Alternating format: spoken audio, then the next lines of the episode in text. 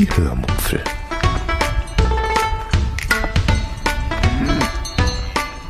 Aus dem Tagebuch einer Allgäuerin.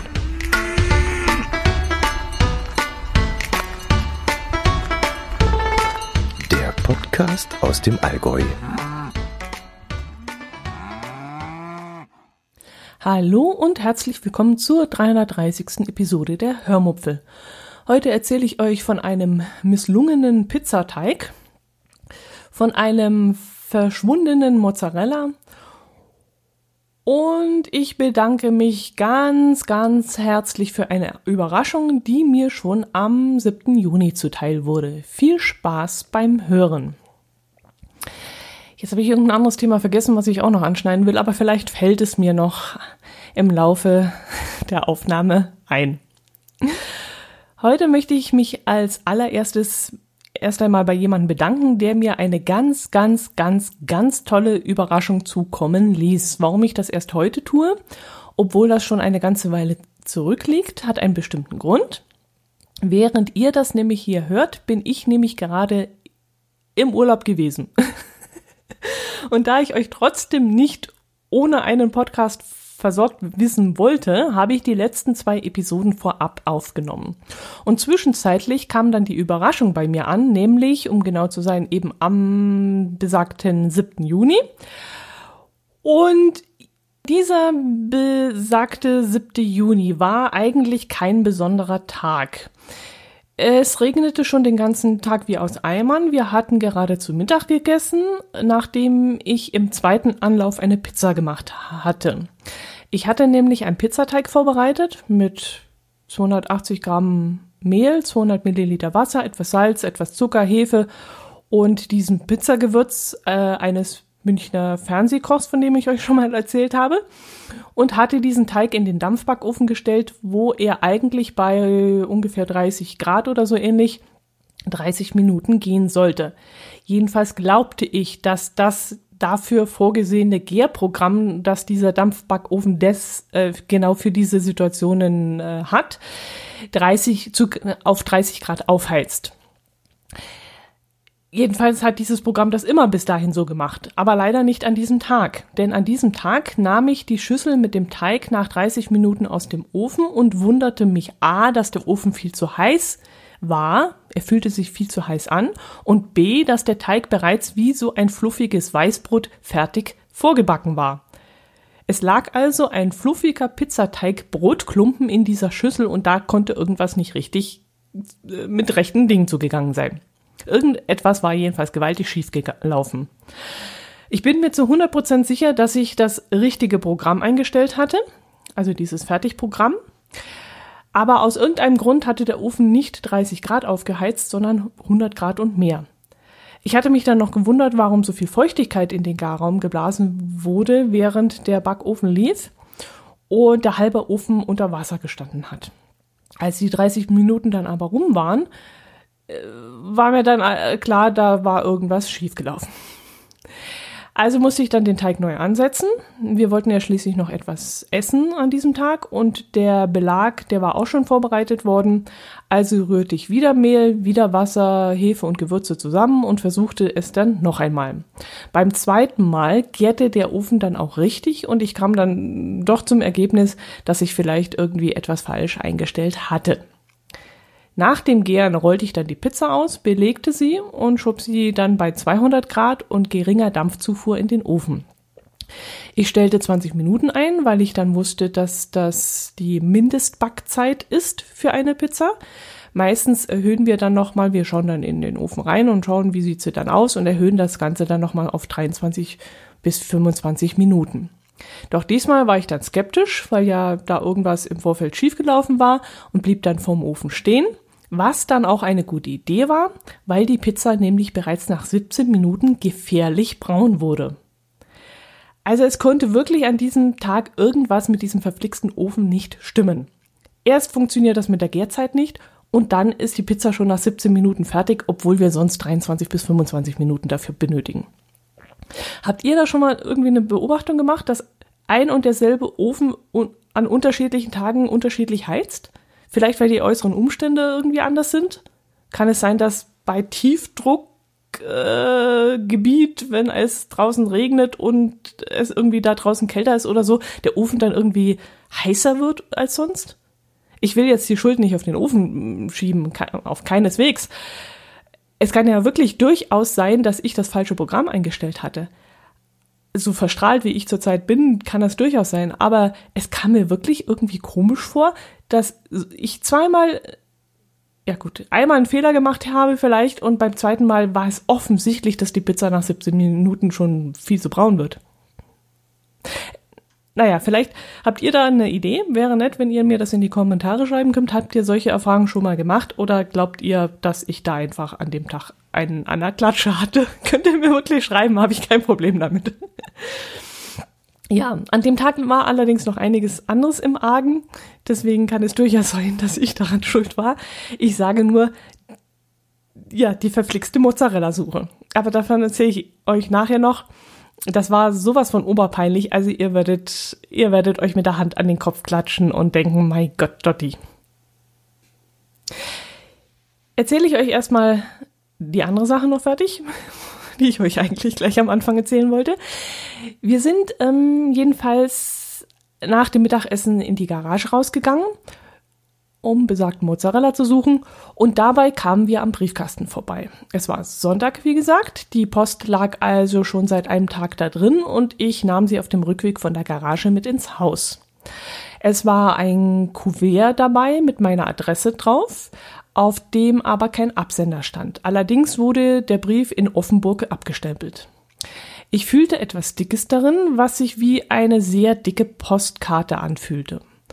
Und tatsächlich, es war dann eine doppelt gefaltete Postkarte im Kuvert, auf der vorne folgendes drauf stand. Vorsicht enthält Schwarzgeld. Und in der Klappkarte drinnen befand sich dann ein Geldschein. Schwarzgeld eben. Und ich musste so lachen in dem Moment. Naja, erstmal habe ich ein doofes Gesicht gemacht, aber danach habe ich dann wirklich lachen müssen. Das war wirklich eine richtig super geile Überraschung. Eine super Idee. Da hat sich wirklich jemand etwas Besonderes einfallen lassen. Erst einmal das Wortspiel, das gefiel mir ja total. Das ist genau mein Humor. Und dann war diese, diese schwarze Farbe der Karte auch noch so passend, die ja zu diesem Wortspiel passt wenn man aus Versehen statt Schwarzgeld Schwarzgeld liest. echt, ich muss jetzt auch noch lachen, echt geil. Und dann diese Unterstützung in Scheinform, die fand ich natürlich auch sehr gelungen. Das ist dann ungefähr so, so als, ja, so, ich will dir eine Freude machen und mal Danke sagen und du weißt am besten, welchen Wunsch du dir damit erfüllst und wie ich dich bei deinem Projekt unterstützen kann. Kauf dir was Schönes dafür oder steck es einfach in Auphonic-Stunden oder spar deine, spar auf ein Studiozubehör oder sonst was auch immer. Also das stand jetzt natürlich nicht in der Karte drin, aber so kam das bei mir in diesem Moment an und das fand ich wirklich, fand ich super, fand ich echt spitze. Wenn man die Karte dann aufgeklappt hat, stand da noch, Hallo Dotti, ein kleines Dankeschön für viele Stunden gute Podcast-Unterhaltung. Ich freue mich auf weitere Folgen. Und dann habe ich mich erstmal an meinen Küchentisch gesetzt und mich eine ganze Weile lang still gefreut. Ich habe die Karte dann immer wieder gedreht und gewendet und gedreht und gewendet und ich habe mich einfach nur gefreut. Mit einem breiten Grinsen auf dem Gesicht am Tisch gesessen und gefreut. vielen, vielen, vielen, vielen lieben Dank, lieber Absender, für diese tolle Überraschung. Ja, und jetzt komme ich zurück zum Mozzarella und warum ich da an dem Sonntag, den 7. Juni, bei Sauwetter in die Garage aus musste und dabei eben diese Schwarzgeldkarte aus dem Briefkasten geholt habe. Wie immer muss ich jetzt allerdings wieder maßlos ausholen. Eine gute Woche vor diesem besagten 7. Juni bin ich beim Einkaufen gewesen und wollte einen Salat machen und ich glaube mich daran zu erinnern, dass ich dafür auch einen Mozzarella eingekauft habe. Jedenfalls sehe ich mich im Geiste noch ganz genau vor dem Kühlregal stehen, die Tür öffnen und den Käse aus dem Regal nehmen. Ich weiß auch noch, wie wir am nächsten Tag am Küchentisch saßen und ich mir plötzlich mit der Hand an die Stirn klatschte und meinte, dass ich vergessen hatte, den Mozzarella in den Salat zu tun. Da ich aber vorhatte, wenige Tage später wieder einen Salat zu machen, blieb ich dann am Küchentisch sitzen und entschied dann, den Käse in den nächsten Salat zu schnippeln. Bis dahin würde er, dachte ich in dem Moment schon halten. Ein paar Tage später stand ich dann vor dem Kühlschrank und suchte eben nach besagtem Mozzarella, um ihn endlich zu verarbeiten. Doch da war kein Mozzarella mehr. Ich durchsuchte meinen ganzen recht aufgeräumten und gar nicht so allzu vollen Kühlschrank und fand nichts. Nada, niente, nothing. Nichts. Manchmal ist man ja betriebsblind. Ich weiß nicht, ob euch das vielleicht auch mal so geht. Ihr schaut zehnmal ins Wohnzimmer, wo die Fernsehzeitung rumliegt und ihr seht sie nicht und dann kommt euer Lebenspartner, eure Lebenspartnerin rein und schaut mit einem Blick und sieht dann natürlich die Fernsehzeitung liegen. Und so dachte ich mir, so geht's mir vielleicht auch gerade, als ich da so vor dem Kühlschrank stehe. Und deshalb rief ich mein Herz allerliebsten und bat ihn, den Mozzarella im Kühlschrank zu suchen. Aber auch er fand nichts. Jetzt kam ich dann doch ins Grübeln. Hatte ich vielleicht gar keinen Mozzarella gekauft? Lag der Käse vielleicht noch im Einkaufswagen? War er dort mir irgendwie aus dem Korb gerutscht und ich hatte ihn gar nicht mitgenommen? Oder was noch viel schlimmer war, war er mir vielleicht im Auto aus dem Korb gerutscht und lag nun irgendwo zwischen den Sitzen. Oder hatte ich Depp den Käse vielleicht mit Absicht aus dem Korb genommen, um ihn genau aus diesem Grund nicht aus Versehen zu verlieren, weil ich schon wusste, dass der Käse aus dem Korb rutschen kann. Es gab tausend Möglichkeiten, aber ich war mir sicher, ich muss den Käse finden, weil wenn der irgendwie im Auto liegt, äh, hat keinen Sinn. Also bei 30 Grad im Auto ein Käse in einer Plastikfolie Folie verschweißt mit Flüssigkeit drin, wenn das Ding anfängt zu gären, ihr könnt euch lebhaft vorstellen, was dann passiert. Ja, das, deshalb sind wir dann rausgegangen und haben das Auto von Kopf bis Fuß durchsucht. Und mein Herz allerliebster sollte dann mit und mir dabei helfen. Schließlich sehen vier Augen mehr als zwei. Leider schüttete es an diesem Tag, wie gesagt, aus Eimern und es war wirklich kein Spaß, in der dunklen, engen Garage darum zu krabbeln, weil das Auto rausfahren und suchen ging eben nicht, weil sonst wäre man nass geworden, um eben im Auto nach dem verschwundenen Mozzarella zu suchen. Es war so dunkel darin, dass mein Herz allerliebster dann irgendwann fragte, ob ich eine Taschenlampe dabei hätte. Bei mir kam nur dieses dabei hätte an, wie zum Beispiel hast du eine mitgenommen? Und ich sagte dann nein. Er ging dann also zum Schuppen, um dort nach einer Taschenlampe zu suchen. Als er dort keine fand, stiefelte er dann durch diesen Schüttregen, es goss wie aus Eimern, zum Haus zurück und in die Wohnung, um dort nach einer Taschenlampe zu suchen. In dem Moment, in dem Moment fiel mein Blick,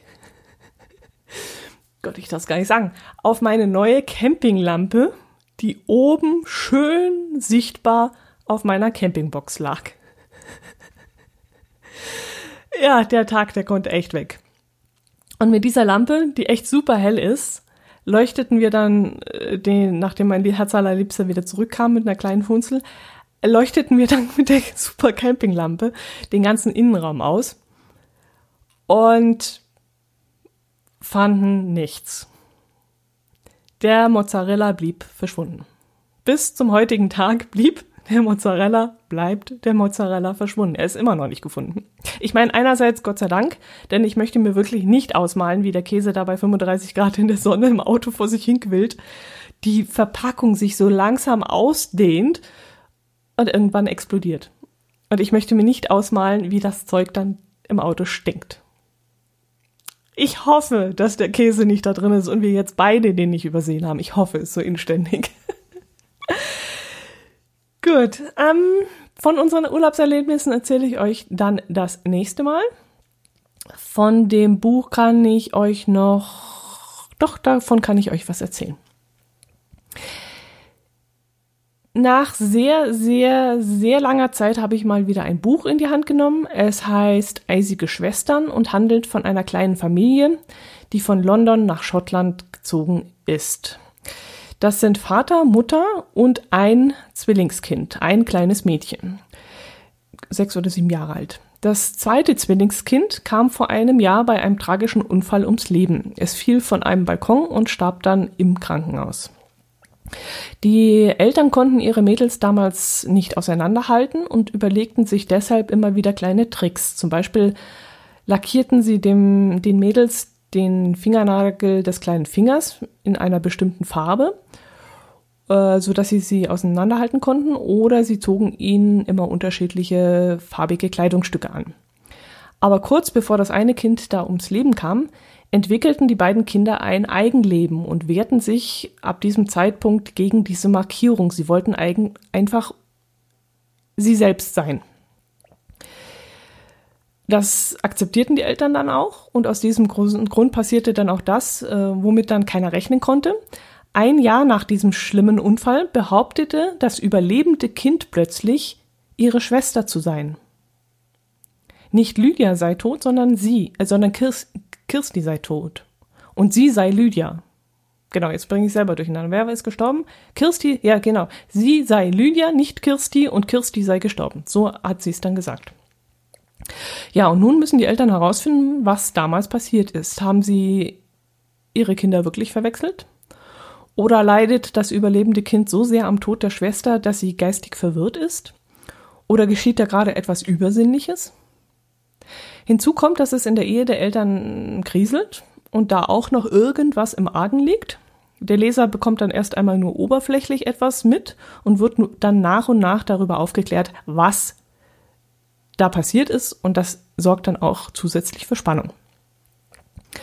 Als ich angefangen habe, das Buch zu lesen, wollte ich es eigentlich gleich wieder schließen. Bereits nach den ersten zwei Seiten sind mir da so ein paar Sachen aufgestoßen, die mir einfach nicht gefallen haben und am liebsten hätte ich dann gesagt, boah, nee, kann ich gar nicht, will ich nicht lesen. Es waren eigentlich nur zwei einfache Ausdrücke, die mir dann aber schon reichten, um innerlich die Augen zu verdrehen und zu sagen, nee, mag ich nicht weiterlesen. Einmal war es folgender Satz. Sie ist immer noch blond und einigermaßen hübsch, da wird also die Mutter beschrieben. Einigermaßen hübsch, aber verblüht. Mitgenommen eine Frau von 33 Jahren, an der nichts Mädchenhaftes mehr ist. Ja, mit 33 ist sie immer noch blond. Ja, was sonst? Also in den seltensten Fällen wird man mit 33 schon grau. Äh, aber sie ist schon verblüht. Okay, mit 33 ist man schon verblüht. Oh Gott, ich schmeiß mich gleich von der oberen Illerbrücke. Was soll ich denn dann bitte schön sagen? Und mit 33 ist nichts Mädchenhaftes mehr an ihr. Also ich weiß ja nicht, Mädchenhaft kann man jetzt so ausdrücken oder so, aber Mädchenhaft ist für mich kein Ausdruck des Alters. Man kann auch mit 80 etwas Mädchenhaftes an sich haben, wenn man zum Beispiel von zierlicher Gestalt ist. Oder wenn man den Schalk in den Augen hat oder so. Das ist für mich auch mädchenhaft. Ja, egal. Das, daran schließe ich mich und dann ging es auch noch weiter.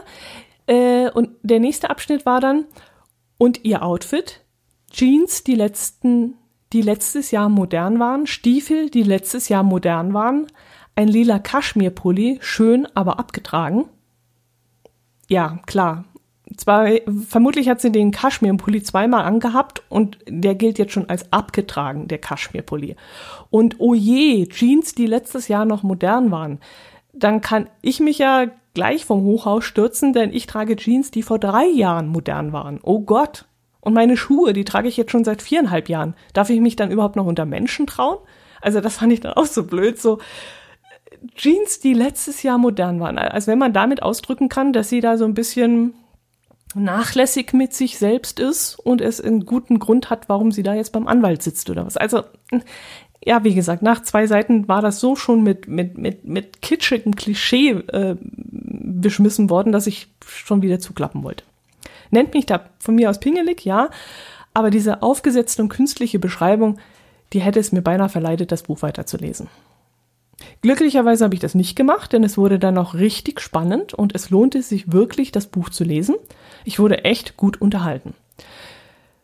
Immerhin schaffte es das Buch ja, dass ich abends trotz eines vollen Podcatchers mit über 200 Stunden Hörzeit lieber das Buch zur Hand nahm und das Buch gelesen habe. Und das war ja immerhin ein Erfolg nach einer so langen Zeit, wo ich kein Buch gelesen habe. Was mich allerdings die ganze Zeit beschäftigt hat, war die Tatsache, ähm, dass, ja, die, die Frage eigentlich, was wohl so ein Zwilling zu dem Buch sagen würde es wird ja in dem Buch viel behauptet, was so Zwillinge angeht. Es wird viel beschrieben, was der eine Zwilling denkt, was der andere fühlt, äh, wie sie aufeinander abgestimmt sind, wie sie ihre eigene Geheimsprache entwickelt haben und so. Und ich war mir an vielen Stellen dann nicht sicher, ob das wirklich so sein kann oder ob das, was da behauptet wird, völlig an den Haaren herbeigezogen ist. Und das würde mich echt interessieren. Ja gut, das soll es gewesen sein. Wenn ihr Interesse an diesem Buch habt, ich verlinke es euch unten nochmal in den Shownotes. Hm, geht dann über meinen Affiliate-Link. Und ansonsten sucht euch das oder geht in den Buchladen, unterstützt den äh, Buchladen vor Ort und holt euch da das Buch. Und wenn ihr es dann gelesen habt, würde mich echt interessieren, was ihr davon haltet. So, das soll es jetzt gewesen für, sein für heute. Macht es gut. Äh, in der nächsten Episode erzähle ich euch dann von unserem Urlaub und ähm, bis dahin bleibt gesund, geht raus, geht spazieren, genießt die Natur und empfehlt mich weiter. Macht's gut. Servus.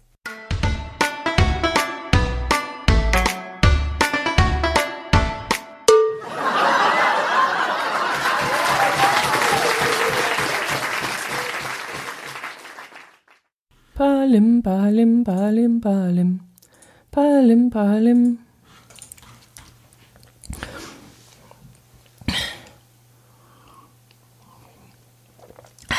Schokolade essen, bevor man Podcast aufnimmt, ist sinnig.